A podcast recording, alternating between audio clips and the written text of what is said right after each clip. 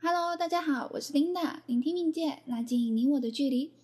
大家还记得上集提到要介绍我的四厨咖喱料理吗？有咖喱辣虾、咖喱丸子、咖喱蛋炒饭。大家喜欢咖喱料理吗？今天为大家带来的故事是熟悉的口哨声。睡梦中被阵阵扑鼻的煎蛋味道及锅铲的声音吵醒。当微眯的眼角瞄到挂在墙角的书包时，整个人弹跳起来，惊觉要到校车已经来不及了。顾不了穿着裙子跟皮鞋，就以跑百米的速度冲往停校车的地方跑去。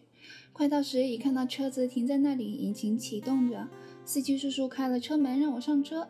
接着，车子慢慢的往学校方向开去。终于上了车，靠着车门气喘吁吁时，风徐徐的从窗外吹进来，当下你 都可以闻到早晨风的味道，这感觉特别清凉。这时，站在旁边一个高个子用熟悉的声音说：“队长，这是点名表，我已经帮你点过名了。”就在这时，整个车厢突然安静了下来，而我像触电一样动弹不了，当下脑子一片空白。当再次感觉到徐徐的凉风时，车子已经开进学校的大门了。这天第一节课要开始时，坐在窗户边的我，听到校歌的口哨声，好奇的往外看，看到那高个子，而且对着我说：“你妈妈来找你了，在教务处。”听到后也忘了道谢，心急的往外跑去。到了教务处，看见妈妈手上拎着便当袋，原来早上太匆忙，忘记带便当了。每天的便当一定会有一颗煎得香香的荷包蛋，或者咖喱蛋炒饭。接过便当袋，心中有股莫名的暖流瞬间从心里涌入眼里，满满的感谢在寒风冽冽中看着妈妈消长的背影，轻踩着脚踏车离开学校。这景象莫名的深烙在脑海里，成为生命中最美的风景。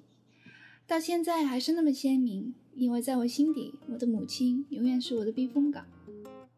在当时的年代，高中学校校风非常保守，头发不能超过耳朵，裙子不能短过膝，男女分班，且在校时，男生和女生不能交谈，会被记学分。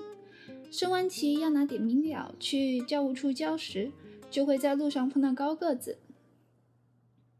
今天的故事就暂时到这里，青涩年华的两人会如何发展呢？而为什么是一场没有告别的告别呢？精彩的内容，让我下集再告诉你们。我是琳娜。